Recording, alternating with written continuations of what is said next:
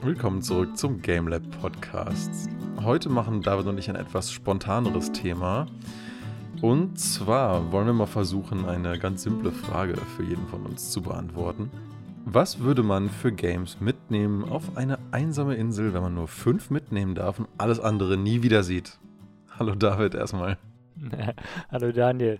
Ja, das ist eine ganz passende Frage zur aktuellen ähm, Corona-Pandemie, ne? Auf einer einsamen Insel wäre man, wär man schön äh, sicher vor dem ganzen Spaß hier. Im Prinzip ist man ja fast schon zu Hause auf einer einsamen Insel und kann froh sein, wenn man einen großen Katalog an Spielen im Regal hat, ne? Genau, ich sag mal, ähm, von äh, über 1000 auf 5 runterzugehen, wird natürlich anstrengend, aber ähm, ist ja nicht so, als ob man die alle spielt. Ja, wenn ich mir alle meine Steam-Liste genau. angucke, da sind ein paar mhm. hundert drin, ja. Genau. Ist aber eine super Frage, finde ich. Also ähm, ich, ich, kann die, ich kann den ersten Teil, also die, das erste Spiel schon so schnell nennen. Äh, das kann, hättest du mich jederzeit fragen können. Minecraft natürlich. Okay. Das ist einfach, ähm, einfach aus zwei Gründen. Zum einen, äh, es gibt kein Ende. Ähm, also Minecraft mit, mit den entsprechenden Mods, irgendeinem Feed the Beast Mod. Ähm, es gibt kein Ende, das heißt, man, man kann so lange spielen, wie man will. Und es ist einfach das Spiel, das ich schon am meisten, das ich schon am meisten Zeit reingesteckt habe. Da kann ich mir auch vorstellen, nochmal so viel reinzustecken oder mehr. Also von daher ähm, unendliche Kreativität, sage ich mal. Ich glaube, was bei Minecraft ja vor allen Dingen, was das zu so einem extrem guten Kandidaten dafür macht, ist ja, dass dieses Spiel ja eigentlich primär bloß einen Toolkasten bietet, um endlos immer einfach irgendwas zu bauen. Ne? Genau. Ähm, die meisten Spiele, die ich ja so persönlich gut finde, sind ja meistens eher Story-Games, aber die sind ja immer irgendwie abgeschlossen. Also das erste, was mir halt kam, ist jetzt sowas wie Dragon Quest 8, weil das halt so, weiß ich nicht, das Spiel ist, was ich immer jedes Jahr mindestens einmal spiele, oh. weil es einfach so, ja, ich weiß, weiß auch nicht. Es hat bei mir irgendwie so ein Zwischenfeeling zwischen Nostalgie und das ist was Bekanntes, was man gerne spielt und es ist einfach super unterhaltsam, jedes Mal immer wieder. Es hat einfach eine tolle Atmosphäre und ähm, ja, ich, ich spiele das teilweise so wie, keine Ahnung, wie andere Leute sich irgendwie auf die Liege legen zum, zum Sonnen, einfach so um total abzuschalten, weil ich kenne das Ding halt äh, komplett und trotzdem macht es mir wirklich immer wieder Spaß. Aber ich muss mich da natürlich auch mal ähm, fragen, das ist, das finde ich eigentlich so das Interessante bei dieser Frage mit der einsamen Insel, ne? Ähm, so diese Hypothese, das, was du dann mitnimmst, das musst du ja bis in alle Ewigkeit spielen können wollen. Und da frage ich mich halt, ob das bei bei so einem Dragon Quest reinen Story-Game ohne so eine Vielfalt jetzt wieder in Minecraft, ob, ob das überhaupt der Fall wäre. Das Gut, ist schon ganz, ja. Du, du, sagst ja selber, du spielst es einmal im Jahr. Das ist ja dann, ähm, also ist ja nicht so, dass du auf der einsamen Insel jetzt jeden Tag nur spielen musst, ne? Und das ja. ist ja schon was, so zur Auflockerung ein Spiel mitnehmen, das eine, eine coole Story bietet, das, äh, das dir vom Stil her total Spaß macht. Ähm, kann ich mir schon ganz gut vorstellen. Also, ja. Ja, vor allen Dingen, es dauert halt auch immer, ähm, also selbst wenn man echt schnell ist und das Game in- und auswendig kennt, also es dauert immer mindestens 30, im Schnitt eher 60, bei einem ersten Playthrough eher 100 Stunden, das Ding zu spielen. Okay. Also man hat da schon, man hat da schon immer äh, gut mit zu tun. Wenn man sich ein bisschen gut verteilt, äh, kann man da eine komplette Woche dran sitzen oder auch zwei, wenn sich so ein bisschen in die Länge zieht. Also, ähm, und dann gerade, wenn man wie ich jetzt nicht so das perfekte Gedächtnis für Stories hat und irgendwie so alles halbe Jahr oder Jahr wieder voll viel vergisst von den Sachen, die du schon mal gespielt hast, dann ist das halt super, ne? Weil dann kannst du einfach immer wieder einsteigen. Dann ist wieder so, ach stimmt, so war das, ja wenn ich sowas mit Hannah zusammenspiele, dann ist sie immer so, ah ja, ja, gleich passiert ja das und das. Und ich war so, ey, nicht spoilern. so, ah, ey, Alter, du hast das Game zehnmal gespielt, nicht ich. Okay, na gut. Scheint ist die Hälfte nebendran gesessen, weil hat zugeschaut noch, ne? Mm, ja, ja, ja, ja, eben. Ja, cool. Ja. Ja, das ist so ein, so ein Punkt, das habe ich jetzt auch gerade überlegt. Was für Spiele gibt es denn, die ich immer wieder anfasse, ne? Also jetzt mal abgesehen von, von Minecraft und ähm, ja, also ich, ich hätte noch ein Spiel, das, das davor ist, aber das ist halt die Frage, ob das geht. Ne? Also so Guild Wars 2 äh, ist halt auch ein Spiel, das ich total gerne nochmal irgendwie 1000 Stunden investieren würde, so ungefähr. Ähm, aber da ist halt der Punkt, ein, ein gewisser Teil davon ist einfach ähm, der Multiplayer-Anteil. Äh, und auch wenn ich jetzt nicht so der, der PvP-Spieler bin, also ich könnte schon ohne das spielen, gibt es halt einfach Quests, die man zusammen macht und die dadurch besonders sind oder auch die nur dadurch funktionieren. Ne? Ähm, das ist so ein bisschen, ja. deswegen würde ich es jetzt mal eher raus, rausfallen lassen. Das Wobei, ist ja die traurige Realität äh, dieser Hypothese, dass, ja, dass gerade die Sachen, ne, die Multiplayer haben, Ob die dann, ja. Ich, ich, ich würde es wahrscheinlich trotzdem mitnehmen, weil das ist, ich habe echt, äh, ich sag mal, ich habe wahrscheinlich 1000 Stunden Singleplayer gespielt und 100 Multiplayer ja. so ungefähr. Ne? Also es ist schon allein auch sehr geil. Okay, das heißt, du hast einfach genug Spaß daran, einfach nur durch diese Welt zu reisen, dass es das für dich eigentlich schon ausmacht, ja. Die, die Welt ist so schön, die, die NPCs sind so gut, die Story ist jetzt, die Story ist nicht so super geil, aber ähm, auch, auch schön gemacht. Du hast tolle Zwischensequenzen, du hast ähm, ist wirklich, du kannst schön craften und sowas. Also ich würde ich würd es mal als Nummer zwei bei mir drauf sehen. Das ist äh, ja also gerade mit den Expansions und so hat es schon extrem viel Zeit und ich meine, es ist jetzt mittlerweile sicher fünf Jahre her, dass ich da richtig gespielt habe. Das heißt, äh, das könnte man auch nochmal noch mal ein paar Jährchen spielen, sage ich mal. Es gibt ja auch äh, diesen Spielertyp, manche da nennen das den Lone Wolf, also der, ja. der halt MMOs fast immer nur im Alleingang spielt. Ja. Das scheinen nicht wahnsinnig viele zu sein, aber das ist definitiv ein Spielertyp, zu dem du ja da vielleicht auch gehörst, weil ähm, du willst einfach diese große, großartige Welt irgendwie bereisen und Sachen daran machen, aber wie wir ja schon öfter im Podcast äh, gemerkt haben, bist du nicht jemand, der jetzt zwingend Multiplayer braucht, um Spaß an was zu haben. Äh, ich auch nicht, aber ich glaube, bei dir ist das noch ausgeprägter, dass du vielleicht sogar teilweise Sachen lieber noch mehr nur alleine erleben willst und es dir dann mehr Spaß macht, oder sehe ich das falsch? Das ist total richtig. Ich habe ich hab tatsächlich in Guild Wars das Ende ganz, ganz lange nicht gespielt, weil du es nicht alleine schaffst einfach, ne? Und ich habe einfach keinen Bock gehabt gehabt, dann musst du jetzt irgendwie die richtige Party suchen und äh, oh, klar findest du immer Leute, mit denen du durchspielst, aber die Hälfte der Leute will nur irgendwie durchrennen und, und irgendwie äh, halt äh, farmen oder sowas. Das ist so, so langweilig und es ist halt wirklich eine schöne Welt. Also in Guild Wars 2, ich habe da tatsächlich ähm, mein, mein Hauptcharakter, den ich da hatte, den habe ich nur so gespielt, dass ich nur äh, praktisch, ich habe die Story gemacht, aber ich habe auch eine eigene Story gemacht. Das heißt, der Typ war einfach ein äh, ein Entdecker, der hat alles versucht, alles zu entdecken. Das heißt, alles, alles. Ne? Das heißt, ich war dann irgendwie, äh, ne, gab es irgendwann mal so ein Wiki, wo man da editieren konnte und schön, habe ich da ganz viel noch reingeschrieben, so als ne, als äh, sozusagen als Logbuch. Und ich war dann irgendwie halt einer von denen, die die ganze Welt bis zum letzten Ding erkundet hatten. Und die normalen Leute, die haben da halt irgendwie 70 Prozent, weil sie die Quests machen, aber ich habe halt jeden Winkel nochmal angeschaut und überall schön Screenshots gemacht und so. Und das, äh, da, da konnten wir, also ich kann mich da total verweilen. Das ist echt, ähm, das ist echt so ein, so ein Punkt, der, der schön ist, ja.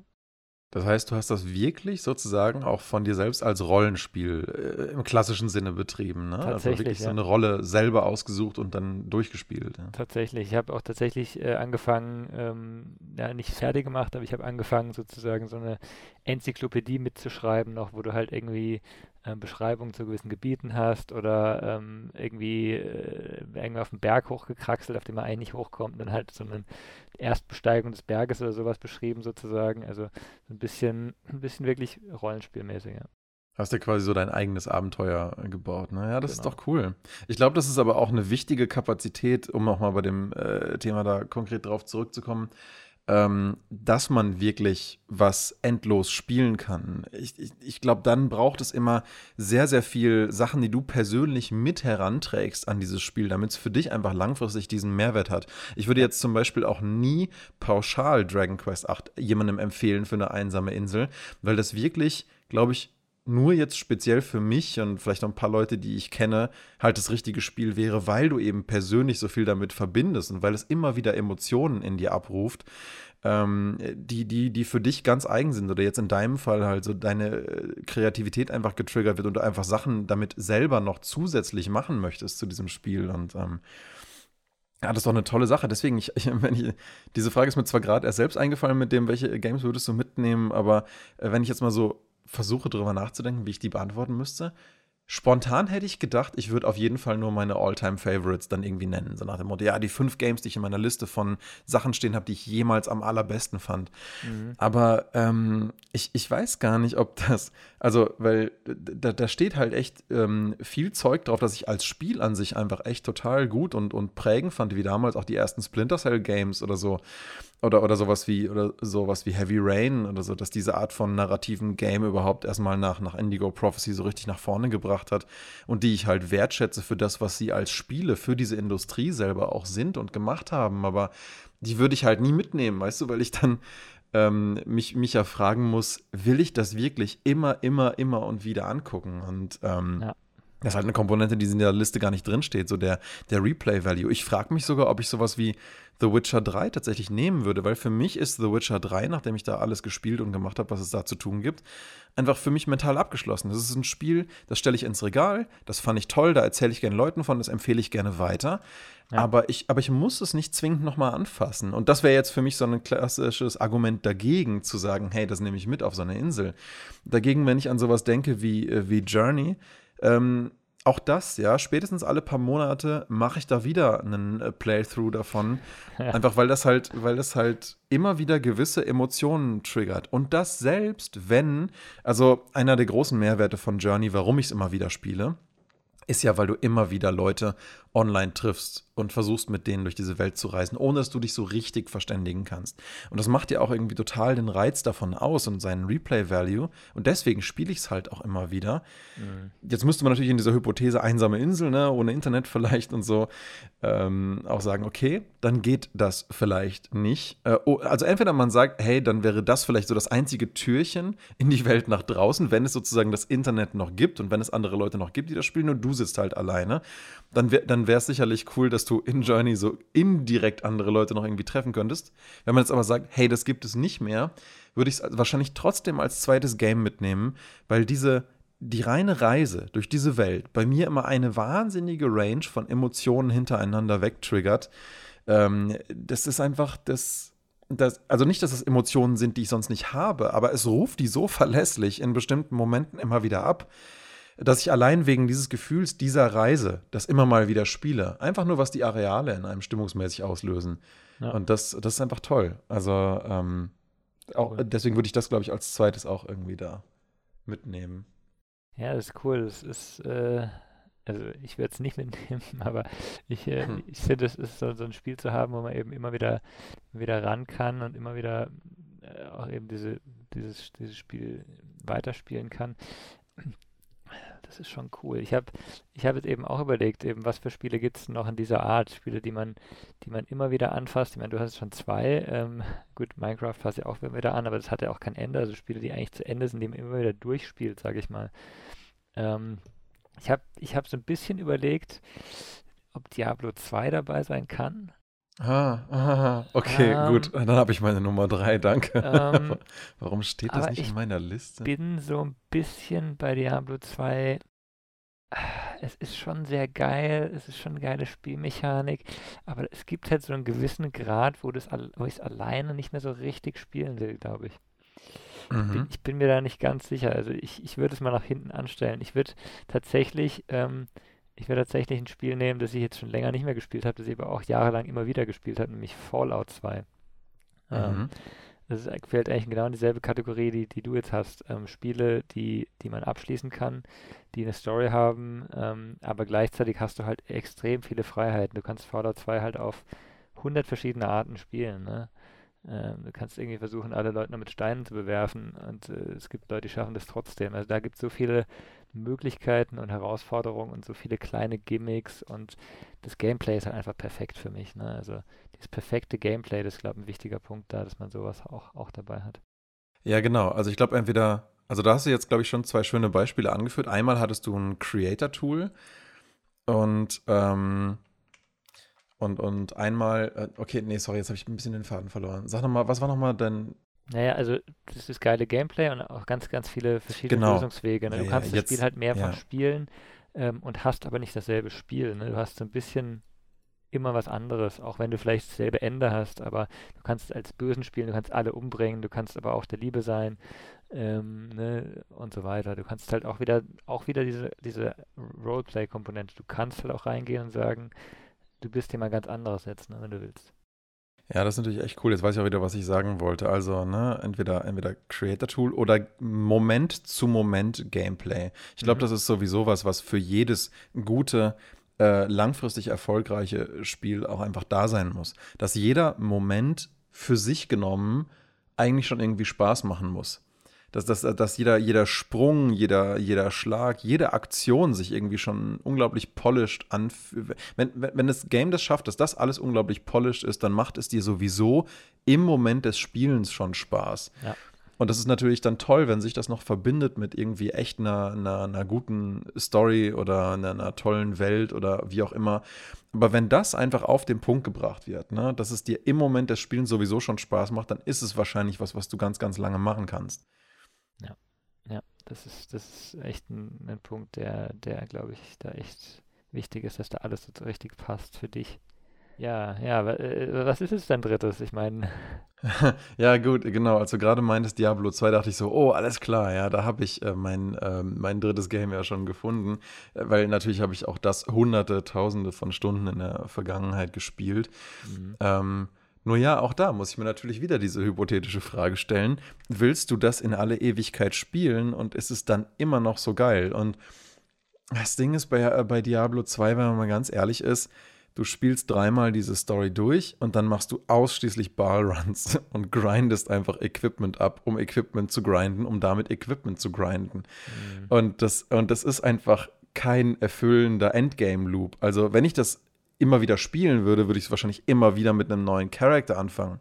Aber irgendwann hast du ja auch total alles gesehen. Und ich muss auch sagen, Diablo 2 spiele ich in den aller, aller, aller seltensten Fällen alleine. Also, wenn ich das mal wieder spiele, dann, weil irgendein Freund von mir gesagt hat, hey, hast du Bock, da noch mal reinzuschauen? Wollen wir noch, wollen wir noch mal reingucken, wollen wir es noch mal spielen, wie wir ja vor einem Jahr ungefähr, ne?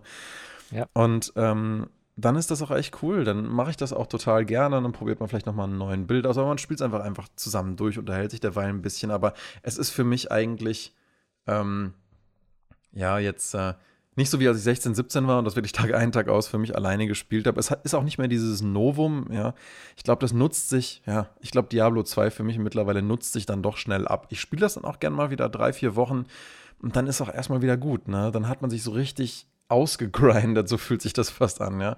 Und dann ist auch, dann ist auch echt erstmal wieder gut. Auch wenn das Spaß macht. Aber ich glaube, Diablo 2 bietet mir auch vor allen Dingen emotional auf lange Sicht nicht so einen Mehrwert, dass ich mir denke, das muss ich jetzt haben. Ich frage bei dieser Frage, ich habe mir die selber schon öfter gestellt, glaube ich, mit diesen fünf Games auf eine einsame Insel. Und ich glaube, da hängen auch verschiedene Fragen mit dran. Ne? Was, was kann dich, ähm, was kann dich langfristig beschäftigen oder unter, einfach, einfach unterhalten? Ähm, was, was, was gibt dir wirklich irgendwie was, was mit emotional oder ähm, worauf kannst welches, welches Game war dir wirklich so wichtig, dass du darauf unter keinen Umständen verzichten möchtest, es irgendwann nochmal erleben zu können, weißt du? Vielleicht ist es ja auch nur das fünfte Game, was immer nur rumsteht.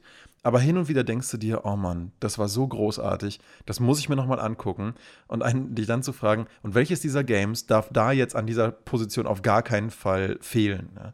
Und für mich wäre das dann eben jetzt nicht so ein Diablo 2, sondern eher ein Lost Odyssey äh, von Mistwalker damals für die Xbox 360. Ein leider sehr unbekanntes JRPG, obwohl es von einigen ehemaligen Final Fantasy VII-Machern produziert wurde, unter anderem als Komponisten Nobuo Uematsu auch dabei, der vielen, die wahrscheinlich gerne JRPGs spielen, ähm, auch was sagt, beziehungsweise der Name für tolle emotionale Musikkompositionen ist.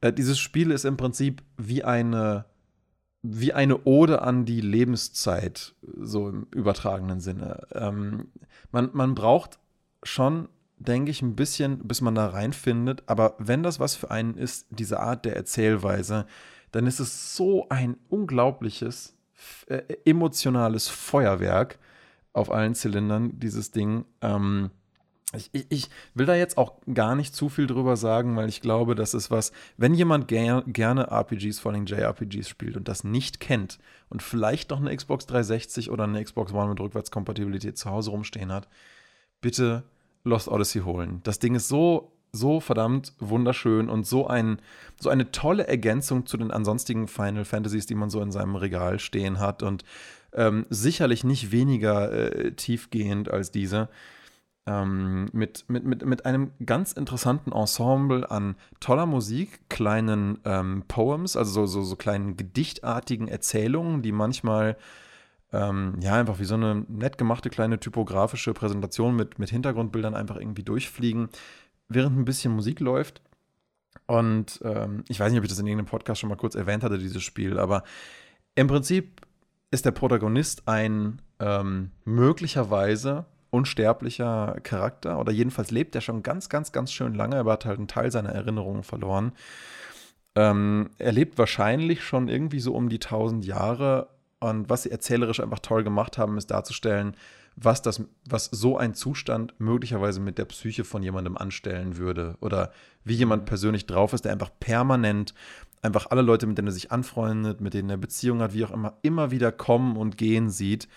Und äh, was, was all diese Erfahrungen in Summe mit einem als Charakter anstellen könnten. Ich meine, es ist ja auch nur ein Gedankenexperiment, aber wie ich finde, ein sehr gelungen umgesetzt ist. Und zwischendrin, aus gewissen Gründen, die ich jetzt nicht näher weiter nennen möchte, hat er immer so kleine äh, Momente, wo Gedanken oder Erinnerungen in seinem Gehirn doch wieder aufbrechen, die verschlossen zu sein scheinen. Und dieses Aufbrechen von Erinnerungen wird durch diese kleinen musikalisch begleiteten ähm, Poems ähm, inszeniert. Eigentlich was sehr Untypisches in Games, vor allen Dingen auch so in, in JRPGs, die ja dann auch viel actionbasiert sind und so.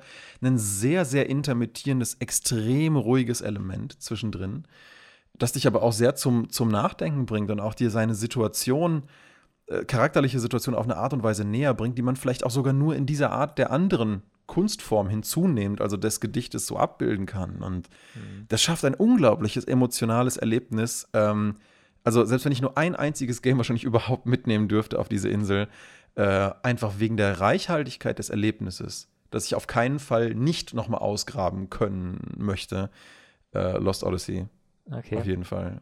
Und kannst du das denn wirklich, also ist es das so, dass du, wenn du das nochmal spielst, dass es genauso eben, das Erlebnis genauso ist? Ist es nicht, nicht auch in der Erinnerung auch noch, noch mal stärker denn da? Oder also hast du jedes Mal so ein gutes Erlebnis damit?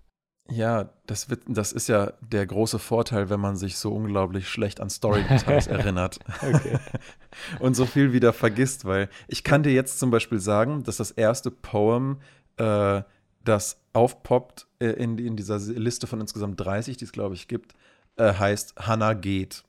Und das ist eine, das ist eine Geschichte über, über Verlust, wo jemand gestorben ist. Mhm. Da hört es bei mir aber leider auch schon wieder auf. Ja.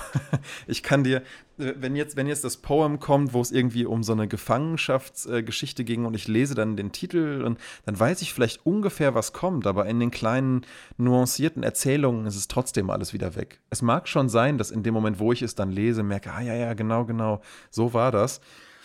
Das ist für mich aber überhaupt nicht abträglich der Erfahrung, die ich dann in dem Moment wieder damit habe. Ja. Also das ist äh, trotzdem, ich will nicht sagen, immer noch gleich frisch. Ich muss dem Spiel immer erstmal mindestens ein Jahr und ein halbes Jahr zumindest Zeit geben, um wieder aus meinem Gedächtnis zu verschwinden.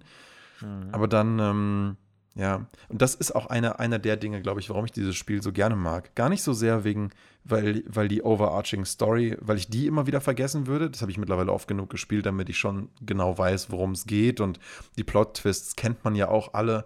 Ähm, dennoch sind die Charaktere entweder so, so interessant oder äh, tiefgreifend oder zumindest witzig ausgearbeitet, ähm, dass man da einfach, dass man einfach gern dabei ist. Und das, äh, nebenbei ist es auch noch eine total epische Reise mit richtig coolen Schauplätzen und ähm, äh, in einer unglaublich dichten und sehr einzigartigen Atmosphäre. Ich weiß gar nicht so richtig, wie ich Lost Odyssey atmosphärisch beschreiben ähm, müsste, äh, würde, wenn ich, wenn ich müsste, weil ähm, es ist nicht, es ist nicht so farbenfroh wie sonstige RPGs. Es ist aber jetzt auch nicht irgendwie so gritty wie irgendwie so ein Shooter. Es ist so eine ganz diffuse Atmosphäre einer, einer, einer Welt, in der eine Art Magie existiert, die, die sich immer durch so eine Art lila Nebelschimmer in irgendeiner Form äußert. Und, und von dieser Atmosphäre, dieser Magie ist irgendwie auch dieses ganze äh, äh Spiel durchzogen. Also ich, äh, ich weiß auch nicht, ich verbinde Lost Odyssey viel mit Gold und also so, so im Kopf in Erinnerung mit, mit Gold und Brauntönen und einer sehr,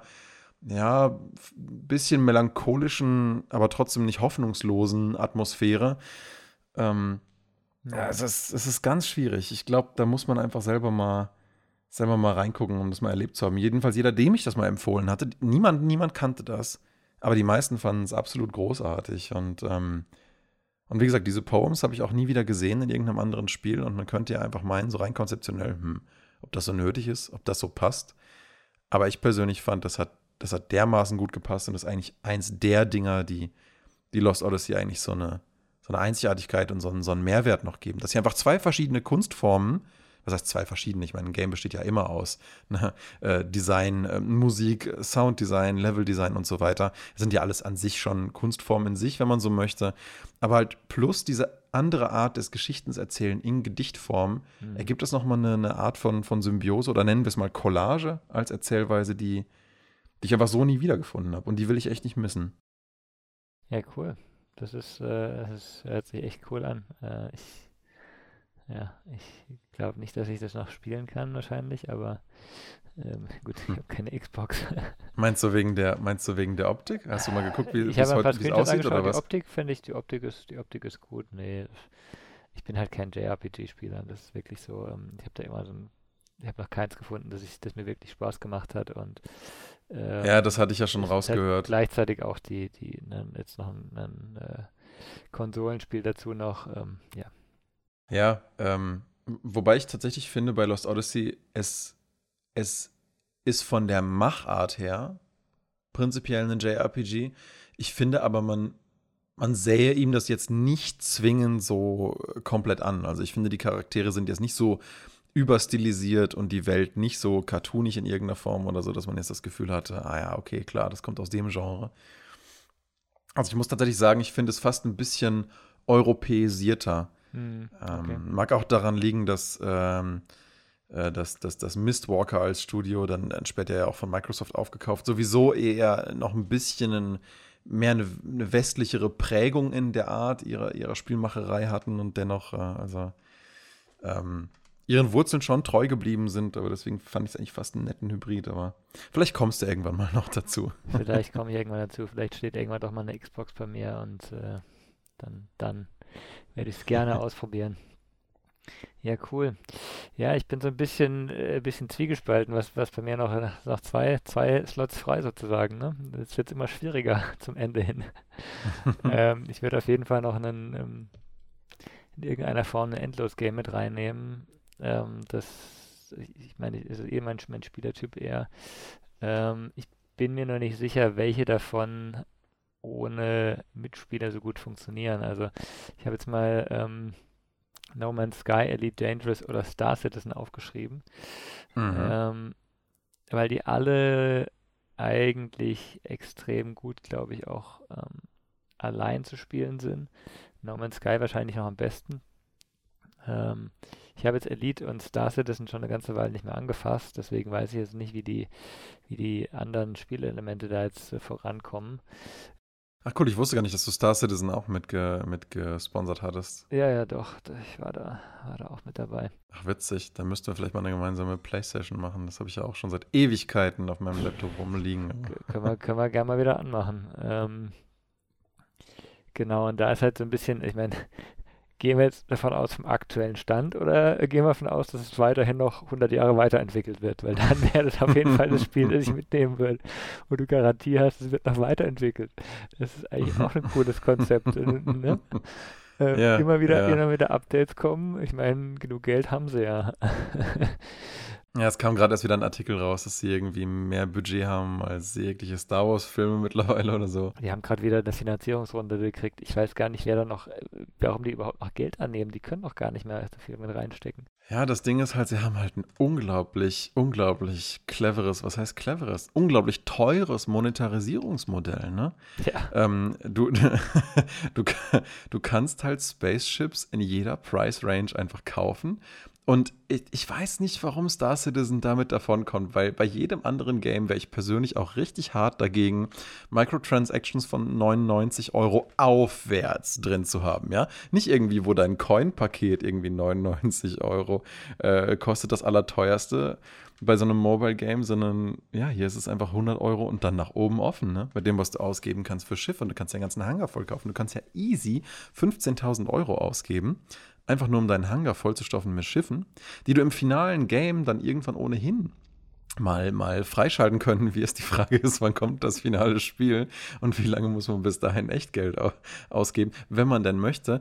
Ähm, den, ich glaube, warum das bei Star Citizen so funktioniert, ist erstens natürlich der riesige Goodwill, den die Leute gegenüber Chris Roberts haben, weil sie halt einfach daran glauben, dass der was Fantastisches machen wird. Man muss ja auch ehrlich sagen, das, was ja auch geliefert wird, inkrementell in Updates mit Star Citizen, das erfüllt ja auch eigentlich die Erwartungen der meisten Leute von dem, was man hofft, was da kommt. Es wird ja auch immer weiter verbessert. Es gibt ja auch immer geilere Features. Es macht ja auch immer mehr Spaß von, von ähm, äh, Sternenbasis zu, zu, zu, zu Satellit, zu sonst was mhm. hinzufliegen. Und jetzt kannst du ja mittlerweile auch seamlessly auf, auf Planeten landen und mhm. da irgendwie Sachen erkunden und, und Frachten abladen und was weiß ich. Und ähm, ja, also sicherlich einmal der, der, der, der Goodwill, auch dass man sieht, dass die inkrementellen Updates auch wirklich das liefern, was man sich davon erhofft.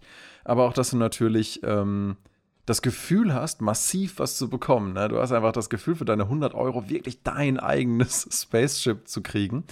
Und das hast du dann als Objekt und dann fliegst du halt eben dann damit in der Galaxie durch die Gegend. Du hast dann eben nicht einfach nur für 100 Euro Coins gekauft, mit denen du halt wieder ein paar Versuche in irgendeinem randomized Mobile Game irgendwie ausgeben kannst, sondern du hast dann dein Schiff, du weißt, es ist dir irgendwie deine 100 Euro wert gewesen und damit machst du dann Missionen, fliegst dann lustig durch die Gegend und ähm, die machen aber auch einfach extrem geile Designs. Ich empfinde Star Citizen fast eher wie so ein bisschen wie so ein Ding, wie so, wie so, wie so Sammelfigürchen oder Actionfiguren, die man halt innerhalb dieser Engine kauft, ja.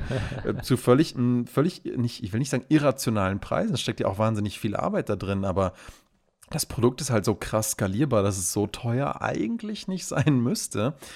Ähm, aber wenn die dann halt irgendwie so eine, damals war halt, glaube ich, das größte Schiff, äh, als, als, als ich anfing, mich, mich da einzu, arbeiten das Game, weil das ist, glaube ich, eines der größten Schiffe, die Constellation. Und die war halt einfach absolut fantastisch mit ihren verschiedenen Decks und mit ihren mehreren Commander-Sesseln vorne drin und hinten noch dem Aufbewahrungsbereich für so einen für so einen Jeep, den du dann runterlassen kannst mit so einem Fahrgestell, mit dem du dann halt über den Planeten flitzt und so. Ein, ein riesiges, geiles Schiff und mich persönlich hat das einfach total erinnert an die Serie aus den 90ern, die ich damals geguckt hatte, Beast Wars und das Schiff der ähm, in dem Fall waren es ja nicht, äh, waren es ja nicht Autobots, sondern äh, Maximals hießen sie in dem, äh, in der Ausprägung von Transformers, ja. Na, jedenfalls, das Schiff, was die hatten, das ist total ähnlich aufgebaut wie diese Constellation und ich musste echt hart mit mir hadern, um die, was weiß ich, das war echt, das ist ja immer noch mega teuer, ne? Kostet, glaube ich, irgendwie irgendwas zwischen 150 und 200 Euro. Habe ich mir bislang auch nicht geholt. Ähm, weil ich dann doch einfach, oh, das tut einem dann im Geldbeutel doch zu sehr weh, aber ich, kann ja trotzdem der, der wertschätzen. Ist, der Punkt ist ja. doch, also tut weh, wenn du dieses Spiel lange spielst, dann und, und wirklich viel, wirklich mit diesem geilen Schiff und wenn es dir so Spaß macht, wenn du dafür wirklich was machst, dann ist das auch wert wahrscheinlich für die meisten Leute. Ja, ich glaube, die, genau, ich glaube, die Frage muss man sich auch immer stellen. Ne? Man, klar, man sieht, wenn man so Sachen kritisiert, immer erstmal die reinen Zahlen vor sich. Aber wenn den Leuten das, das wirklich wert ist, ja, wenn mir jetzt diese blöde Shadow of the Colossus Statue wirklich 1100 Dollar äh, wert ist, äh, dann, äh, dann ist das halt so, ja. Dann hat es halt für mich persönlich diesen Wert, dann bin ich bereit, es dafür auszugeben. Und dann ist es das Produkt für diese Zielgruppe vielleicht auch wert, ja. Genau. Ähm, ja, insofern auch, ja. Äh, ist ja, ist ja auch wirklich so, dass, dass ähm, also eben, wenn du es mit so einer Sammelstatue vergleichst, ne, die Statue, die, die bekommst du und freust dich total und wahrscheinlich jedes Mal, wenn du anschaust, freust du dich, aber du wirst damit effektiv ja nicht wirklich viel machen. Du, du läufst halt wahrscheinlich jeden Tag dran vorbei oder stellst dir auf den Schreibtisch und schaust dir an und, und irgendwie toll. Aber ähm, mit so einem Ingame-Objekt machst du ja wahrscheinlich Ingame, verbrauchst du ein paar hundert Stunden damit, ne? Und so gesehen ist es vielleicht eben sogar, eigentlich hat es sozusagen Mehrwert, für, nicht für alle, aber für manche Leute eben.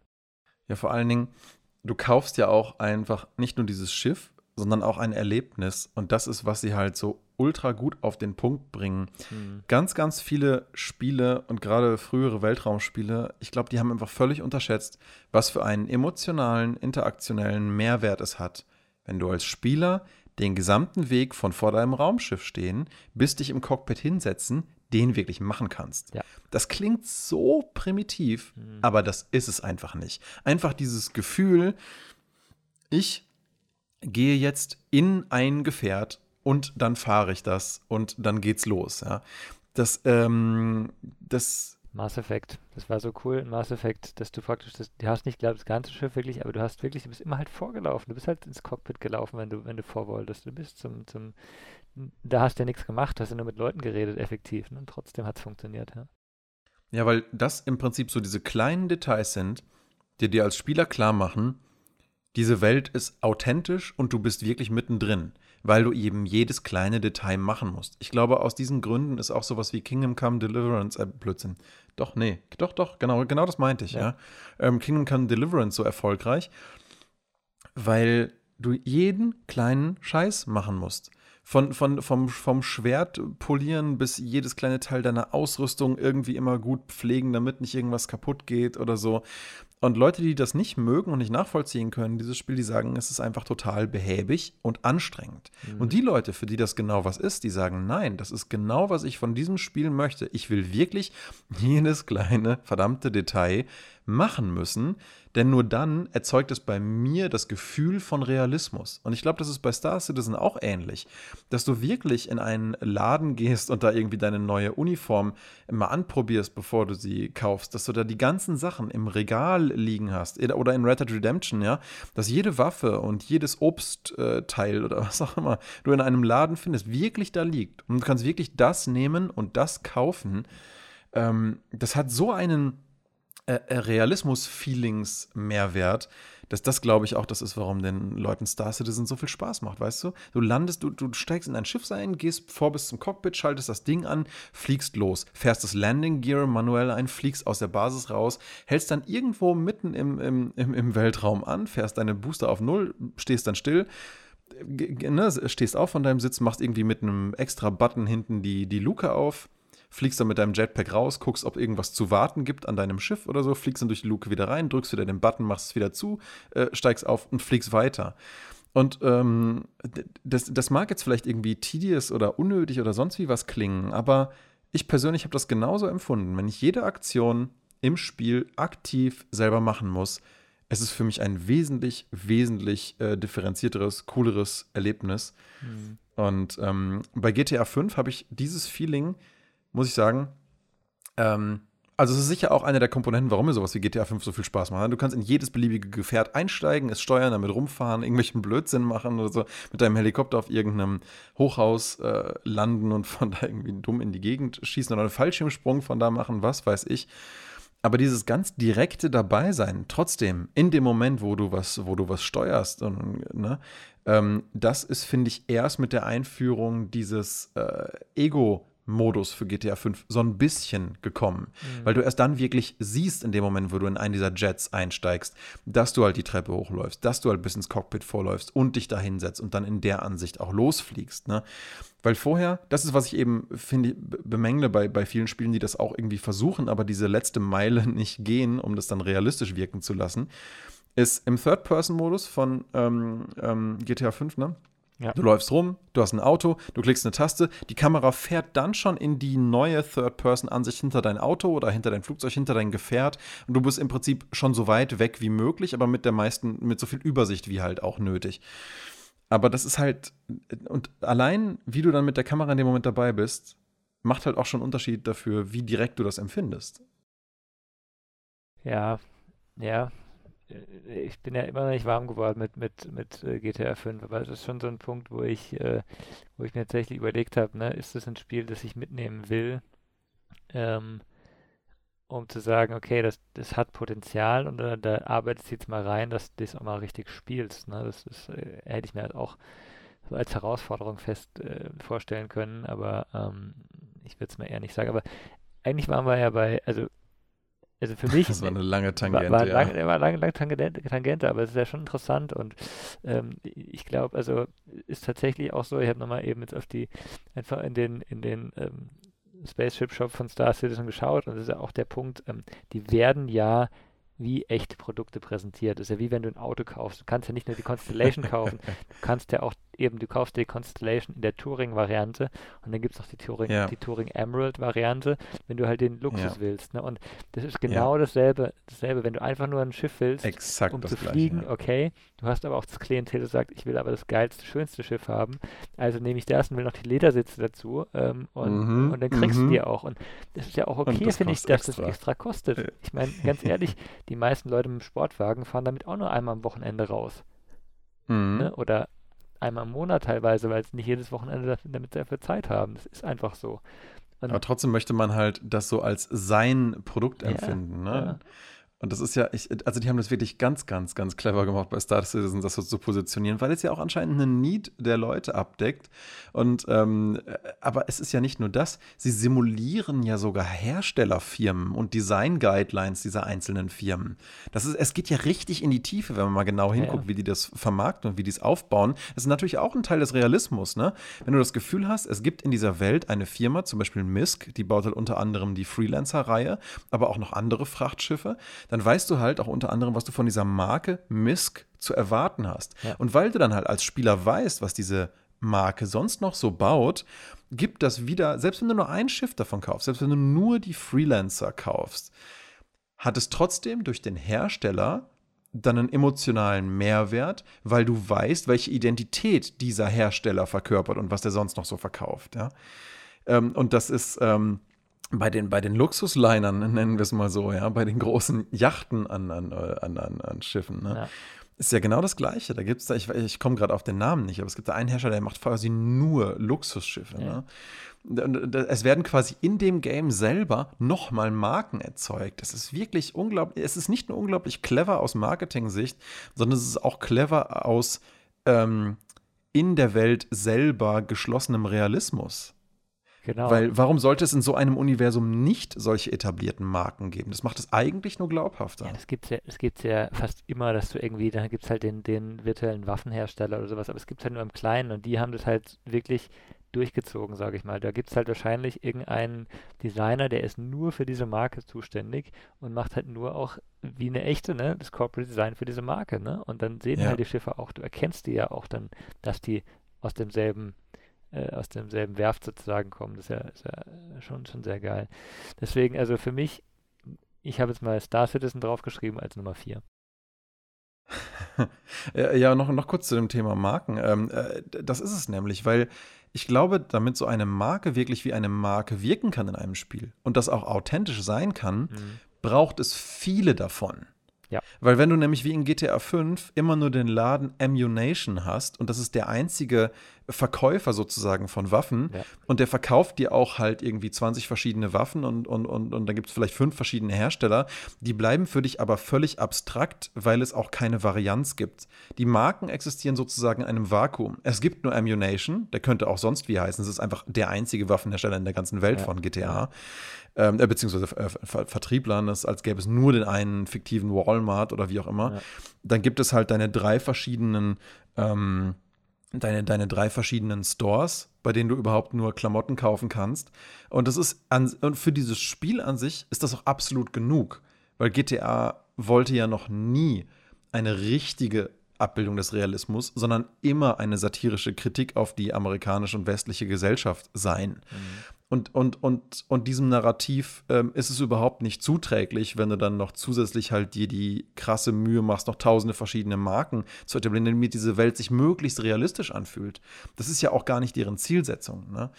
Aber hier, und in Star Citizen ist es dann so, sie haben halt, und, und diese einzelnen Marken können sich dort halt eben nur nach einzelnen individuellen Marken anfühlen, weil es halt die ganzen anderen auch gibt. Am. Anfang, ich merke das auch richtig, wenn ich dieses Spiel mitverfolge. Am Anfang war die Misk Freelancer für mich einfach, das war einfach ein Wort, ja. Die Freelancer war halt der Schifftyp, Misk ähm, steht halt davor, ja. Aber je mehr die entwickelt haben, desto mehr wird dir einfach als Betrachter klar, dass das eben zu einer Marke wird, eben auch durch die Abgrenzung zu anderen. Ja. Und das ist, ähm, und, und das finde ich, glaube ich, ist, deswegen ist Star Citizen auch so ein interessantes, uniques Ding gerade in der Games-Industrie. Weil ja, die haben Geld ohne Ende, aber ich glaube, die brauchen auch extrem große Funds, um diese letzten paar Meter auch gehen zu können mhm. in dem Weg auf der Simulation ihres empfundenen Realismus. Ja, ja das stimmt schon. Das, da, ist, da steckt schon sehr viel dahinter. Und ähm, das ist, äh, ja, da ist, ist auf jeden Fall sehr, sehr geil. Und ich, Aber man gesagt, kann sich das sonst einfach nicht leisten vom Entwicklungsbudget, das alles noch oben drauf zu setzen, ja. ne? Diese tausenden Systeme und Marken ja. und sonst was normalerweise. Ja, also finde ich, find ich einen guten äh, vierten Pick. Also ich glaube auch, dass es sinnvoll ist, sich, sich da was mitzunehmen, was nach Möglichkeit immer noch weiter ähm, entwickelt wird. Oder halt irgendeine Art von, von Endlosspiel. Ähm, Also kann ich mir, kann ich mir auch auf jeden Fall gut vorstellen. Ich hatte ja bisher jetzt auf, auf meiner Liste noch kein Endo-Spiel. Ich dachte so, hm, vielleicht eher noch so was wie äh, Besiege oder so, einfach als witziges Creator-Tool für zwischendurch. Aber ich merke einfach an Sachen wie Besiege, die, die fesseln mich immer nicht lang genug. Ich finde das mhm. total witzig für einen Nachmittag und ich finde das super witzig, mit Freunden dann auch im, im, im, im, Zusammenspielmodus was zu bauen und sich damit gegenseitig zu verhauen oder was weiß ich. Ja. Das ist einfach lustig aber aus irgendwelchen Gründen, vielleicht ist es die Atmosphäre dieses Spiels, vielleicht ist es aber auch die, ja, doch irgendwie gewisse Eingeschränktheit dieses Spiels, ähm, bleibe ich da immer nicht so lange dran. Man hat doch immer so das Gefühl, du baust halt was, es existiert halt in einem Vakuum und du kannst halt, ja, die, die, es ist einfach ja keine richtige Welt, in der du das spielst. Es sind ja immer einzelne Levels, in denen es eine klare Zielsetzung gibt. Und wenn du Bock hast, baust du halt einfach irgendwie ein bisschen was anderes, ein bisschen was Verrücktes. Ne? Aber es ist jetzt nicht was, wo ich sagen würde, da baue ich jetzt was und das hat irgendwie langfristig äh, Bestand, so, ja, wie wenn ich jetzt irgendwie in Minecraft irgendwie eine, eine Welt da komplett äh, terraforme, verändere, mir überall was hinbaue, die ganzen Konstrukte, zwischen denen ich irgendwie reisen kann, was weiß ich, ja. So ein Feeling entwickelt sich bei Besiege bei mir einfach äh, da nicht. Ne? Es ist so ein witziges Ding für zwischendurch, aber würde ich tendenziell auch nicht, ähm, auch eher dann nicht mitnehmen, ja. Aber was denn dann, ne? Ist halt die Frage, ähm, ob ich sowas wie Shadow of the Colossus mitnehmen müsste, weil ich auf keinen Fall eigentlich drauf verzichten möchte auf dieses Spiel, weil auch das irgendwie, finde ich, eine sehr emotionale Reise ist. Allerdings muss ich bei Shadow of the Colossus auch, auch dazu sagen, so toll ich das finde, so gern ich es auch immer mal wieder spiele und so gern ich es auch Leuten empfehle, ich habe bei Shadow of the Colossus einfach, glaube ich, alles gesehen mhm. und alles erlebt. Im Gegensatz zu einem Lost Odyssey nämlich, ähm, sind die Erlebnisse, finde ich, die emotionalen Erlebnisse, die man in Shadow of the Colossus hat, die bleiben in dieser Welt, die sind miterlebbar als Spieler, aber ich finde, sie tragen da nicht so wahnsinnig viel daraus. Ja, an einem gewissen Punkt wirst du dir als Spieler vielleicht denken, okay, ne, interessante Fragestellung, ob man halt das Leben von 16 Lebewesen, mit denen man vielleicht keine Ähnlichkeit hat, aufwiegen kann gegen das Leben einer einzelnen Person, die man liebt. Ja, das ist natürlich eine Frage, die man sich so an sich mal stellen kann am Ende dieses Spiels. Und für viele hat das sicherlich auch eine starke emotionale Konnotation, vor allem beim ersten Mal spielen. Aber dann ist diese Frage eigentlich auch gestellt, weißt du? Mhm. Das ist dann eigentlich, es ist, es ist passiert, du hast dieses Erlebnis gemacht, du hast dir diese Frage gestellt und ähm, und dann ist es eigentlich rum. Und eine, eine ähnliche, eine, eine, ähnliche, einen ähnlichen Kampf mit mir selber über ein Spiel, wo ich mich auch frage, vielleicht würde ich es doch nicht mitnehmen, obwohl ich es so großartig finde und fand, ist sowas wie Nier Automata. Das war innerhalb der letzten fünf Jahre bestimmt das einschlägigste Erlebnis für mich, was man so mit Games und ähm, narrativen, äh, sto interaktivem Storytelling eigentlich so machen kann. Auch mit der Art von Charakteren und Art von Geschichtenerzählungen, wie das auf einer Metaebene arbeitet und so hatte das für mich unglaublich viele tolle Inputs und über all die Maßen hinaus war es einfach ein gigantisches Soundtrack-Feuerwerk. Mhm. Also dieser Soundtrack, dieser, dieser verdammte Soundtrack von Nier Automata, der hat alleine, meiner Meinung nach, könnte der locker schon 50 Prozent des Storytellings erledigen, weil er ist so, ich hatte das noch nie, ja. Einen Soundtrack, den ich mir immer wieder, alle paar Tage, ständig immer wieder komplett durchhören muss, weil er einfach, es gibt keinen einzigen schlechten Track in diesem Soundtrack. Bei jedem Track merkst du ganz genau, was die intendierte Atmosphäre ist. Da, da kommen sofort wieder Bilder in deinen Kopf. Es ist ein so dermaßen intensiv komponierter Soundtrack. Ähm, das ist so krass. Also selbst, also vielleicht würde ich mir eher so die CD des Soundtracks noch mitnehmen und dann hätte ich immer noch genug Erinnerungen an dieses Spiel um es dann irgendwie haben zu können. Aber gut, das war gerade nicht die Frage. Was ich sagen wollte, ist, bei Nier Automata geht es mir ein bisschen ähnlich wie mit Shadow of the Colossus. Es ist beim ersten Erleben absolut fantastisch. Es kann dir auch unglaublich viel dalassen und ich glaube, Nier Automata hat wesentlich mehr Potenzial, dir Gedanken über dich selber dazulassen als Shadow of the Colossus. Aber auch dort, sobald diese Fragen ähm, mal gestellt sind, ist es, ist es eigentlich durch. Ja? Nier Automata hat gegen Ende auch eine ganz, ganz zentrale Frage, für die ist das Online-Feature auch braucht. Das werde ich jetzt garantiert nicht sagen, was das ist, weil mhm. es ist zu interessant, das selbst mitzumachen. Ja. Ähm, aber wenn man dieses Thema dann gesehen hat, wenn man diesen Moment mitgemacht hat, ist das das, was einem langfristig hängen bleibt. Das findet man dann wahrscheinlich äh, ein sehr spannendes Gedankenexperiment oder, oder überhaupt, dass ein Game sowas mal tut. Und dir bleibt aber diese Erfahrung, ja. Du musst es nicht nochmal dafür spielen, um nochmal in diesen State hineinzukommen, um zu merken, ach ja, ne. Ähm, deswegen, ja, also ich glaube, der Soundtrack von Nier Automata ist für mich echt unersetzlich. Den würde ich mir dann mitnehmen. Ich weiß nicht, ob es das Spiel wäre. Vielleicht eher, und da komme ich wieder zu meinem anderen Argument zurück, vielleicht eher was, wo ich das Gefühl habe, es unterhält mich und es hat einen unglaublichen nostalgischen Wert und das kann ich immer wieder anfassen. Und das ist ein altes N64-Game, Banjo Kazooie. Das war einfach eins der ersten Konsolengames, die ich je besessen und gespielt habe.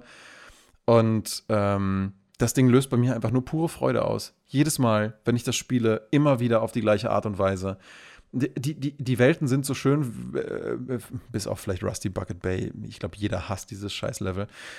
ähm, und noch, noch ein anderes. Aber die meisten sind einfach wirklich, wirklich schön und, und, und so witzig konzipiert und schön designt. Und ich finde, ja, so kacke man sagen kann, dass N64-Grafik heutzutage aussieht, so charmant und zeitlos ist es trotzdem grundlegend, finde ich, vom, von, von der Art des Designs her und, und, und den Gameplay-Mechaniken. Und weiß nicht, das, das kann ich auch immer wieder spielen. Und wenn ich einfach nur irgendwas mal wieder haben möchte, was mir für einen kurzen Moment einfach nur eine, eine, gute Stimmung herzaubert, dann halt das, ne? Da würde ich tatsächlich, weil ich sozusagen die Erfahrung von Shadow of the Colossus und Nier Automata bereits hinter mir habe, dann vielleicht doch eher ein Banjo Kazooie mitnehmen, was mir einfach jederzeit ohne Grund einfach wieder gute Laune macht.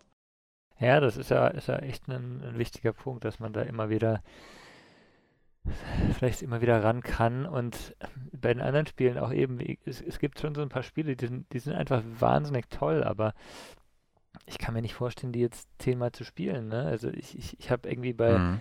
Bei Brothers zum Beispiel hatte ich ein ganz tolles Spielerlebnis. Ne? Das war, war super geil und ich habe es auch nochmal gespielt, ja. aber das zweite Mal war halt auch oh, ein schönes Spiel so. Und das erste Mal war halt was anderes und ein drittes Mal oder ein viertes Mal spielen ja, weiß nicht. Ja, vor allen Dingen, weil das hat. Ende halt. Ja, genau. Ja, vor allen Dingen, weil das Ende so dermaßen gut konzipiert ist. Aber werde ich jetzt garantiert auch nicht spoilern, nee, eben, aber, aber es, ist, es, ist, so. Solche Spiele, die, so, die, die finde ich, die spielt man, man erinnert sich dran. Und ich finde, ich meine, ich habe jetzt ja. vielleicht besseres Gedächtnis für die Story als du, aber ähm, so viel besser wahrscheinlich auch nicht. Ne, man vergisst ja auch Sachen, aber man, man erinnert sich trotzdem daran, dass es ein tolles Spiel war. Man erinnert sich an Elemente, die eben besonders emotional waren und das, das reicht ja, man ja erinnert sich an die Verbundenheit der Charaktere und man erinnert sich auch darum, worum es grob ging und man erinnert sich vor allen Dingen daran, wie das Ende umgesetzt ist. Und äh, das für mich macht Brothers auch zu einem Spiel, das ich jetzt nicht zwingend nochmal spielen muss. Das ich jedem empfehlen würde, der es noch nicht gespielt hat. Genau aber ich muss es nicht nochmal spielen. Ich hatte diesen wesentlichen einen Moment, glaube ich, auf den dieses Spiel hinarbeitet. Und ähm, der ist klasse. Den habe ich nie woanders irgendwie gesehen. So ein bisschen wie die Sachen, die Nier Automata äh, macht. Also nicht von der gleichen Art, aber halt auch vom, nennen wir es mal, kurzzeitigen Überraschungseffekt, ja. dass sowas geht ja. in Spielen. Und, und, und, dafür mag ich es einfach total und finde es ultra empfehlenswert. Aber ja, ne? Bei Brothers ist, äh, glaube ich, jetzt, jetzt weiß ich so ein bisschen, was es ist, warum ich bestimmte Sachen auch nicht mitnehmen würde. für immer sozusagen auf so eine Insel. Weil mir ist mal aufgefallen, die Spiele, die tatsächlich, und Brothers steht auch in meiner Liste unter anderem drin, die Sachen, die ich wirklich als sehr prägend und spannend und, und, und interessant und bereichernd empfunden habe, das sind total oft einfach ultra ähm, melancholische, nachdenkliche Spiele, die dich immer mit so einem nicht wirklich einem Happy End zurücklassen. Also das kann natürlich auch daran liegen, keine Ahnung, vielleicht bin ich dazu ein bisschen zu hipster, was weiß ich, dass ich halt irgendwie Sachen mag, die nicht zwingend ein Happy End haben, sondern die dich auch einfach mit so einer gewissen schmerzlichen Realität zurücklassen, dass manchmal Sachen halt so und so laufen mhm. und nicht immer alle happy ausgehen. Und dann kannst du dir selber überlegen, was du daraus für dich äh, langfristig ziehst aus, aus dieser Art von Ende. Ähm, das soll jetzt kein pessimistisches Weltbild äh, zeichnen oder so, aber ähm, das, äh, für, für mich sind diese Momente meist noch die interessanteren Anstöße, wenn ich merke, es ist doch nicht alles perfekt zu Ende gegangen, weil das halt auch im echten Leben auch nicht immer alles perfekt zu Ende geht. Nur, ähm, wie ich schon sagte, die Erfahrung hat man dann halt mal gemacht mit diesem Spiel. Und dann ist es auch gut. Und ich muss mir diese Art der Atmosphäre auch nicht ständig immer wieder geben und auch nicht regelmäßig, weil ich dann langfristig nicht zwingend mehr daraus ziehe. Ähm, ist vielleicht auch nicht so die beste Idee für eine einsame Insel, ständig irgendwelche Sachen zu spielen, die dich irgendwie runterziehen. du willst ja auch ein Weilchen überleben. Genau, aber dafür hast du ja ähm, Banjo Kazooie dabei, ne? Das äh, ja, ja. dich wieder, wieder hochbringt. Das ist ja cool. Ja. ja. ja, cool. Ja. Äh, Schaffen wir noch eine Nummer 5 oder ist, ist, ist die Frage jetzt schon fast zu schwierig ausgereizt? Ach, nee, also man muss ja ein fünftes nehmen, das können wir nicht los, ne? Also von daher, ähm, ja. äh, ich mache es mir jetzt einfach. Also ich, ich habe ich hab eben zwei Richtungen überlegt. Die eine ist Richtung, ähm, nimmt man ein Spiel mit, das, das viel Potenzial hat, das man aber bisher nicht gespielt hat, wo man so ein bisschen dafür gezwungen wird äh, zu spielen. Für mich wäre das eben entweder GTA 5, ähm, ja. wobei ich mag halt auch diesen Stil nicht so und alles, ne? Ähm, oder Dark Souls, weil das einfach was ist, wo ich denke, wenn ich keine andere Wahl habe, vielleicht. ich glaube aber, ich würde mich zu arg ärgern. Ähm, ich, ich, deswegen ähm, würde ich mich tatsächlich für ein weiteres ähm, Endlosspiel entscheiden, nämlich Kerbal Space Program, weil du einfach äh, unglaublich viel Spaß hast. Ähm, es ist zwar auch traurig, wenn ein Kerbal stirbt, weil du deinen Orbit nicht richtig kalkuliert hast, aber man, man muss auch so ein bisschen mitdenken immer, man muss äh, ein bisschen rechnen und alles. Ähm, also man, man ähm, ja, die grauen Zellen sozusagen werden auch ein bisschen angestrengt. Ähm, deswegen würde ich das einfach nehmen. Die andere Richtung, die ich, die ich noch hatte, eben äh, wäre auch so dieses klassische, ne? also ein Spiel, das man eigentlich auf die einsame Insel nehmen müsste, wäre Secret of Monkey Island. Aber das kenne ich halt schon auswendig, von daher macht nicht so viel Sinn. Deswegen ist bei mir Kerbal mal auf dem Programm.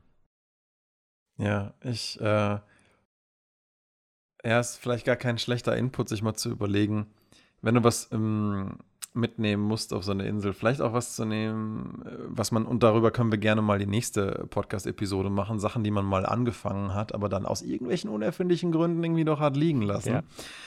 Ähm, das, das ist ja allein schon ein Thema für sich. Und was mir da sehr schmerzlich in meiner List of Shame drin liegt, ist einfach Final Fantasy VII.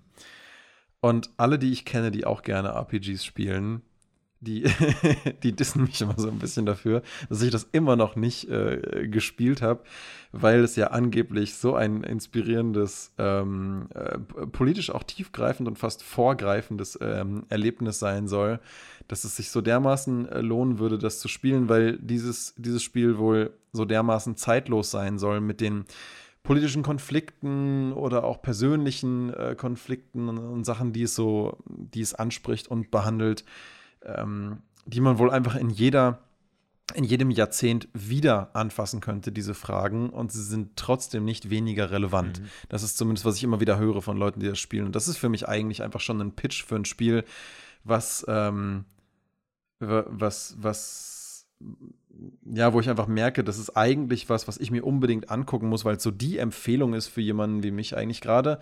Ähm, klar, natürlich in erster Linie erstmal ein, ein, ein, ein klassisches altes äh, JRPG, dann aber gespickt mit Themen, die, äh, die völlig zeitlos und trotzdem kulturell irgendwie relevant sind.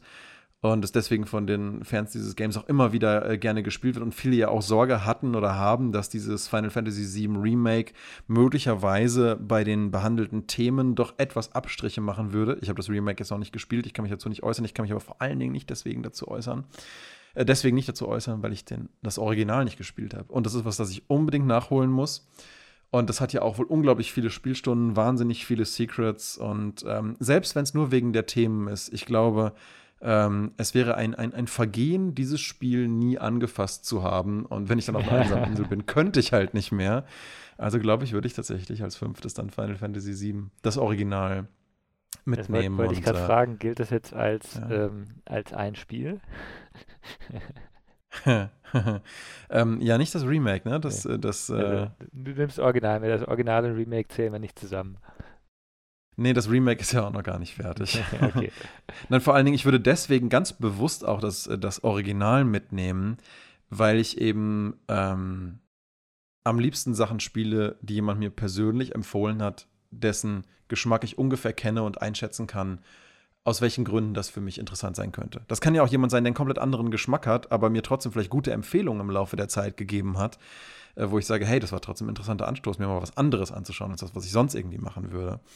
Und beim Siebener, bei dem alten Original, weiß ich einfach, dass mir das so viele Leute empfohlen haben, aus den verschiedensten Richtungen, ähm, wo ich mittlerweile, glaube ich, ziemlich klar für mich habe, dass das definitiv was ist, was mir was mitgeben könnte. Und äh, dass ich, dadurch, dass ich es noch nicht gespielt habe, möglicherweise echt was verpasst habe. Und ähm, ja, wenn ich dann auf eine einsame Insel gehe, will ich das zumindest nicht. will, ich, will, ich, will ich das zumindest nicht irgendwie äh, verpasst haben. Ja. ja, cool. Das ist cool. Ich, hätte, ich meine, wir sind jetzt schon, schon bei einer Stunde. Ich hätte aber noch eine Frage. Gibt es eine Serie von Spielen, die du mitnehmen würdest am liebsten? Also wenn du sagst, okay, nicht nur ein Spiel, sondern alle Spiele dieser Serie? Hui. das, da stellt sich natürlich auch wieder die Frage, mit welcher Intention man das möchte. Ne? Wenn, ich, wenn ich jetzt zum Beispiel ähm, sage, die Final Fantasy Serie mhm. möchte ich bitte komplett mitnehmen, dann habe ich davon natürlich den Benefit, dass ich da bestimmt locker 1000 bis 2000 Stunden sozusagen schon mal sichergestellt habe von Content, den ich nicht kenne, den ich dann einfach äh, noch spielen könnte, weil diese Games halt auch so ultra lang sind und so viele Themen behandeln und 1000 Seiten Missions mit, mit, mit trotzdem mit Gehalt und, und Secrets und was weiß ich. Da wäre natürlich dann die Intention, möglichst viel Zeit auf dieser Insel voll zu kriegen, indem ich sage, ich nehme die ganze, die ganze äh, Reihe mit, weil ich kenne halt zwei, drei, vier Spiele der Final Fantasy Games, aber ähm, eben nicht alle. Und das könnte schon mal eine coole Sache sein, das ganze Konglomerat gesehen zu haben. Und es macht halt wahnsinnig viel Zeit voll. Wenn ich sagen würde, hm, ich nutze das, um nach Möglichkeit Sachen, die ich selber mal gut fand, zu archivieren und sicherzustellen, dass die nicht wegkommen, mhm ähm, dann würde ich vielleicht eher so die Splinter Cell-Reihe ähm, nehmen, ähm, bis zu Conviction. Danach wird alles scheiße. Ähm, das geht halt nicht, du musst alle mitnehmen. Du musst ja nicht spielen, aber du hast Nein, alle dann nehme ich sie halt, ja, nicht, ja, das ist ja richtig. Dann nehme ich sie halt mit, aber ich muss sie ja nicht spielen. Nein, aber weil, weil gerade so die Splinter Cell-Reihe einfach, mhm. ähm, oder auch die Hitman-Reihe, gerade als ich so 14, 15, 16 war, äh, das waren so die Stealth-Games äh, schlechthin, weswegen ich auch eine ziemliche Leidenschaft für diese Art von Spielen entwickelt habe. Und wenn ich dann eine Möglichkeit hätte, durch eine ganze Serie mitzunehmen, die halt alle auf einmal zu archivieren, und ich weiß halt, dass die mir immer noch Spaß machen, dann ähm, ja, fände ich das ganz cool. Aber wieder im Sinne dieser Insel, die Splinter Cell Games sind halt finit. Sie haben halt wenig alternative Lösungswege, im Gegensatz zu vielleicht einem Hitman, aber auch da sind die Lösungswege halt finit. Ähm, da hast du auch ganz schnell auch alles gesehen, ne? Und äh, das, ist, das ist echt nicht einfach. Insofern würde ich vielleicht fast am ehesten was nehmen, was ich zumindest noch gar nicht kenne, um möglichst viele frische Erfahrungen irgendwie noch so im, im Rucksack äh, zu haben. Okay. Aber auch dann muss man sich natürlich fragen, wenn du dann 30 Jahre damit verbringen musst, hm, dann hast du die natürlich auch wieder alle gesehen. Also ja, gar nicht, gar nicht so easy. Das ist überhaupt nicht easy, ne? Aber äh, ist halt so ein bisschen, also zum Beispiel, ich habe hab eben bei der Frage ich überlegt, nimmst du, sagst du Fallout, weil da hast du auch eine, eine, wahnsinnige Bandbreite und du hast halt auch verschiedene Arten von Spielen, ne? Du hast äh, Fallout 1, 2 ja. Tactics als, als isometrisches und du hast 3 und 4 und Vegas als 3D sozusagen und hast ja auch in den Spielen unglaublich viele Möglichkeiten wieder. Das wäre schon eine Möglichkeit. Ich habe aber auch andersrum gedacht, ähm, äh, was ist denn mit, mit also ich würde gerne ein cooles Jump'n'Run-Spiel mitnehmen, aber ich kann mich zum Beispiel bei Commander Keen, totaler Favorite in Sachen Jump'n'Run, überhaupt nicht für irgendwas entscheiden, weil die alle, die sind sehr viele, die gleichwertig sind. Und eigentlich spielst du auch die ganze Serie immer als, als eins, also die ersten vier oder fünf spielst du halt immer irgendwie zusammen. Und deswegen fände ich das auch ganz interessant, dass du wirklich sagst, okay, sowas, was du mal zwischendurch einfach mal kurz was ganz anderes auch ähm, spielen mhm. kannst, ist schon sehr cool.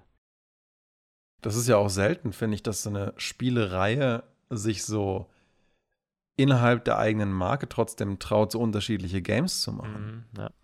Das, äh, das sieht man nicht so oft. Ich meine, auch, auch gerade heutzutage, wo ja die großen Firmen und Publisher auch Sorge haben, dass wenn sie zu weit abweichen von ihrer Formel, die Leute das vielleicht nicht mögen könnten. Ich meine, das krasseste Beispiel ist, glaube ich, ja irgendwie Nintendo. Oh, warte mal, Pokémon. okay, vielleicht habe ich irgendwas ganz, ganz, ganz Wesentliches außer Acht gelassen auf dieser Liste. Ups. Ähm, ich glaube tatsächlich, ich würde alle Pokémon-Games mitnehmen wollen. Also mach mal Pokémon, Pokémon als Serie, okay. Ja, aber das ist, ja, das ist, ich dachte nämlich für einen kurzen Moment, hm, nimmst halt alle Mario-Games mit, aber ähm, nee, ich meine, ja, ja, Pokémon immer nur alleine zu spielen und gar nicht Multiplayer ist auch, aber ja, ja, ach, aber das, da hast du auch einfach, da kommt ja auch jedes Jahr ein neues. Ja? Die Pokémon sind zwar immer schlechter designt, aber. ah, nee, okay, da lasse ich mich jetzt nicht drüber aus. Nein, aber ähm, äh, allein auch schon, weil es halt eben jährliche Releases gibt, so viel Veränderung in der Zeit passiert ist. Da hast du quasi eine, eine, eine zumindest eine kleine Geschichte durch die epochale Entwicklung von Videogames mhm. so ein bisschen. Nicht so richtig, ja, aber zum, äh, weil, weil Pokémon einfach von seinem System her, von seinem Spielsystem her komplett stagniert seit 20 Jahren. Aber zumindest von der technischen Art der Umsetzung und der Arten von Konsolen, die ähm, auf denen das immer wieder gewesen ist und wie es dann nach und nach ein bisschen anders aussieht, ein bisschen anders funktioniert. Ja. Ja, ja. Ach, einfach weil Pokémon äh, mir aber mega, mega Spaß gemacht hat damals. Ich habe auch die, das ist auch so eine Sache, die blaue Edition spiele ich auch immer mindestens einmal pro Jahr, äh, ein bis zweimal äh, komplett durch. Ähm, einfach weil es ja auch so ein Nostalgie-Ding, aber ja. Ja, schön. Äh, da haben wir doch eine, eine, ganze, ganze Menge zusammen. Ähm, ich glaube auch, mhm. auch relativ viel verschiedene. Also, falls unter Inseln mal zusammendriften, äh, kann man es gut austauschen. kann man gut mal, kann man gut mal ein Paket von ein paar Sachen rüberwerfen. Genau. Ähm, ja. ja. schön. Das, äh, das ist doch auch, auch wirklich eine interessante Frage, eben aus welchen, unter welchen Aspekten ähm, sucht man sich sowas überhaupt aus. Ne? Ich glaube, das ist eine tolle Frage, die sich auch jeder einfach mal selber stellen kann. Einfach auch, um herauszufinden, was sind denn Spiele, die mir wirklich viel bedeuten? Aus welchen Gründen? Wie oft könnte ich die spielen? Will ich das überhaupt? Was geben die mir mit? Wozu spiele ich die eigentlich? Ne?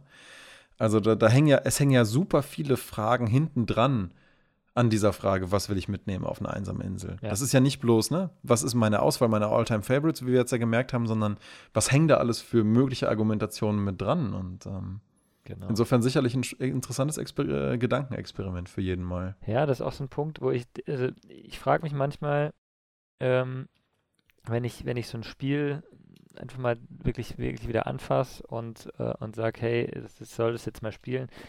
Und dann, dann gibt es ja manchmal die Frage, was willst du jetzt, ne? Spielst du jetzt was, was du schon mal gespielt hast, wenn eigentlich cool war, oder spielst du was Neues? Und ähm, manchmal denke ich so, ah, das könntest du auch mal wieder spielen.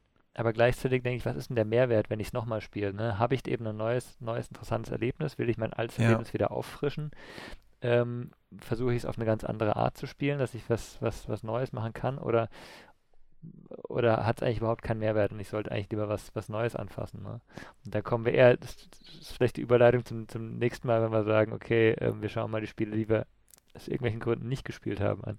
Ja, aber das ist auch, auch eine ganz äh, spannende Frage, die ich mir jedes Mal wieder stelle und zu keiner richtigen Antwort äh, komme. Ich, ich habe so eine etwa eine Vermutung, aber sagen wir mal, ich spiele jetzt schon wieder Dragon Quest 8 irgendwie und ich stecke wieder 30 bis 60 Stunden rein, um dieses Ding komplett gespielt zu haben. Mhm.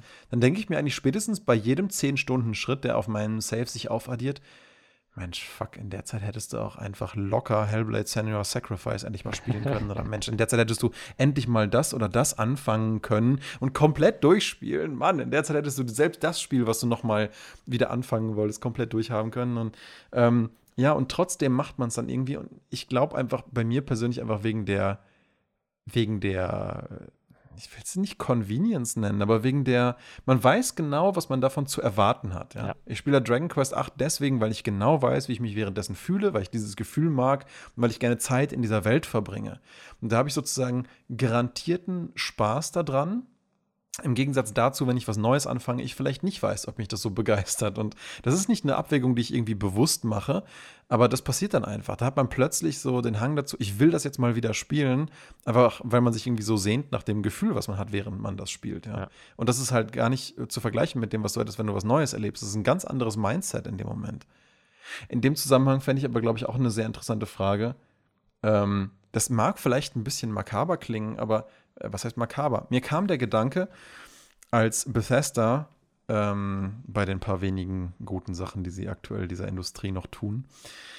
Ähm, ich weiß gar nicht, die, warum alle auf die, Bethesda haten, aber ist ein anderes äh, Thema. Die, okay, ähm, dann, dann, dann ähm, lass uns da was anderes drüber reden. Gut, dann mache ich, mach ich das vielleicht mal nach Möglichkeit ohne Wertung erstmal.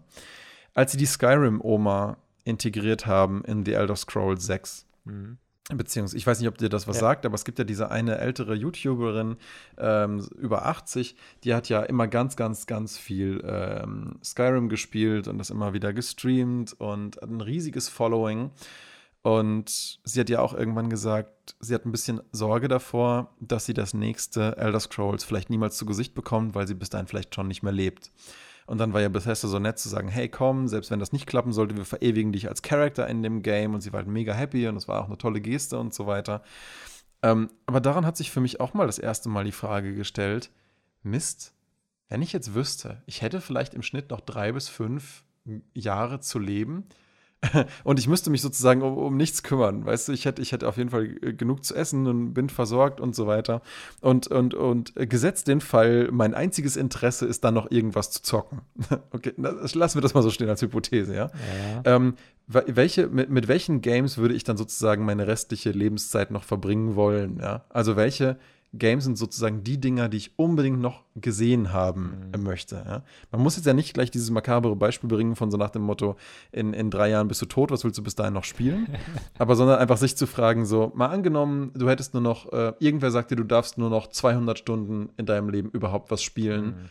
Mit was würdest du das verbringen? Würde ich wirklich nochmal 60 Stunden Dragon Quest 8 spielen oder sagen, shit, wenn ich danach nie wieder was zocken darf, dann würde ich mir vielleicht auch lieber ein paar neue Sachen angucken.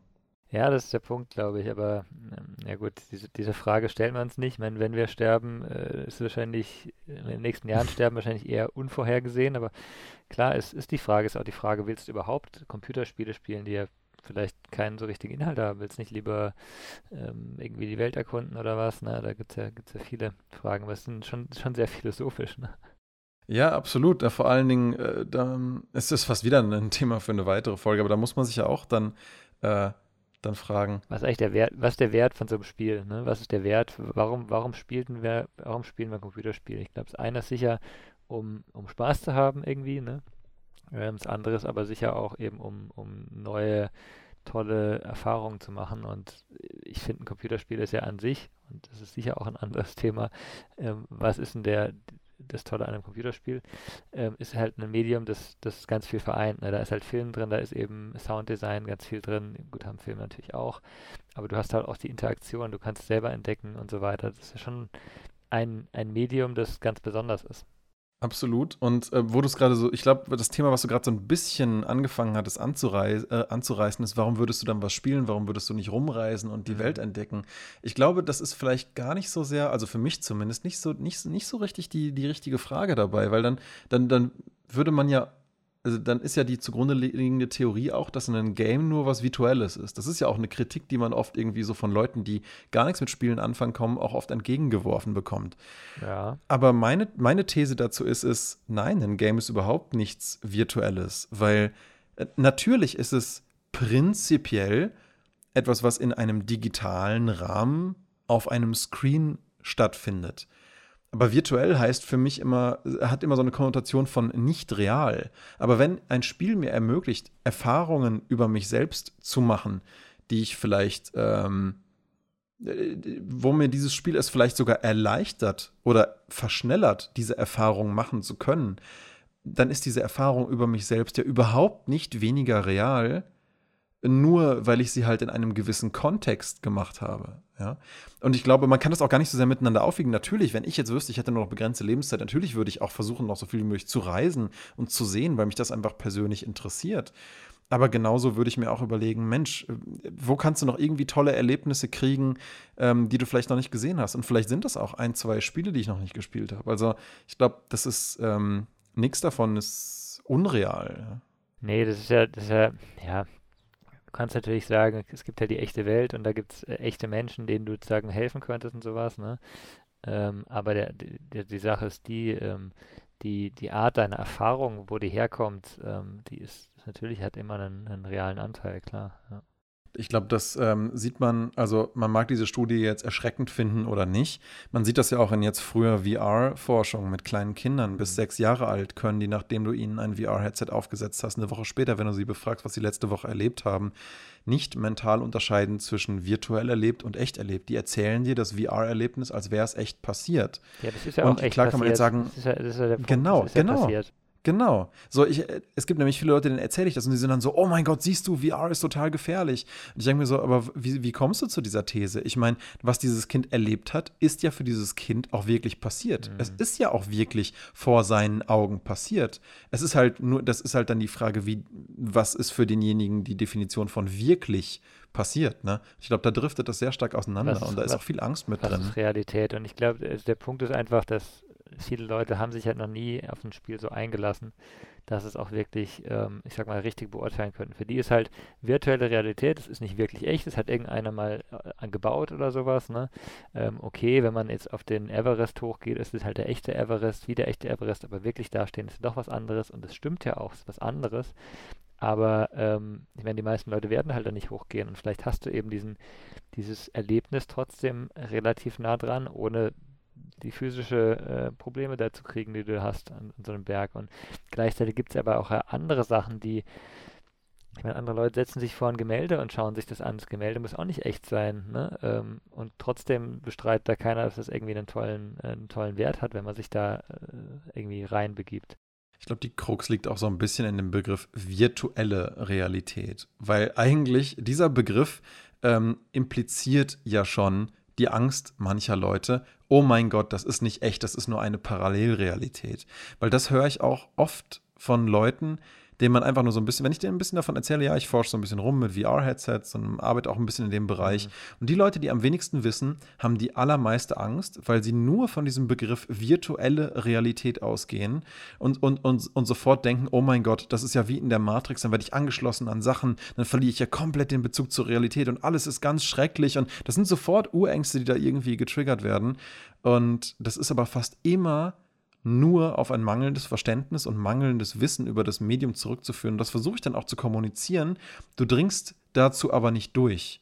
Du musst diesen Leuten, glaube ich, tatsächlich erstmal ermöglichen, selber Erlebnisse zu machen, um wirklich am eigenen Körper zu verstehen, ja. das ist nicht gefährlich, das ist nicht zwingend irgendwie was Schlechtes. Es ist erstmal nur ein Medium und, und nichts anderes. Ich meine, die Leute hatten anfangs auch Angst vor dem Medium Film, ja. Ja, ich meine, denk, denk an, vor, vor Radio, äh, denk an die, die, äh, äh, die Erstausstrahlung von oder ähm, ja, Aussendung von, von Krieg der Welten, ne? die, die Orson Welles-Geschichte da, wo Leute alle panisch rausgerannt sind.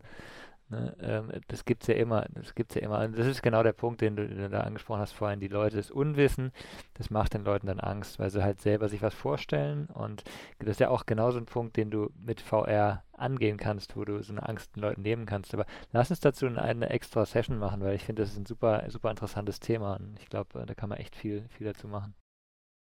Was meinst du jetzt ganz konkret? Die Angst vor VR nein, die, oder?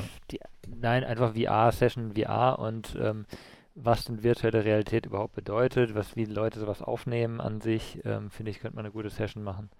Ähm, und ich meine, VR wird ja zum Beispiel genutzt, um Angst vor Höhenangst oder sowas zum Beispiel den Leuten zu nehmen. Ne? Und das funktioniert ja auch total toll. Also es ist ja wirklich, und das versuche ich diesen Leuten in dem Moment auch immer so als Beispiel mal näher zu bringen, es ist de facto, gerade weil es ja eben, weil es durchaus real wirken kann, ein tolles Tool, um, um, um eben Phobien und sowas wegzutrainieren. Und es, es, hat absolute Mehrwerte. Ja. Mhm. Muss halt als Designer einfach vernünftig damit umgehen. Und klar kann man, äh, ach egal, das führt jetzt wieder zu weit. ich glaube, das war schon, war schon ein guter Input von dir zu sagen, wir übernehmen das mal für eine der weiteren Sessions und schließen das jetzt da mal ab. Genau. Jedenfalls fand ich das echt einen eine, eine, eine spannenden Austausch hier mit den ähm, Games für eine einsame Insel. Vielleicht ist da ja das eine oder andere an interessanter Fragestellung bei rumgekommen für einen oder zwei unserer Zuhörer. Ja, genau. Ja, prima. Dann äh, würde ich sagen, vielen Dank. Dir auch. Und dann, äh, ja, bis zum nächsten Mal. Genau, bis dann. Ciao. Ciao, ciao.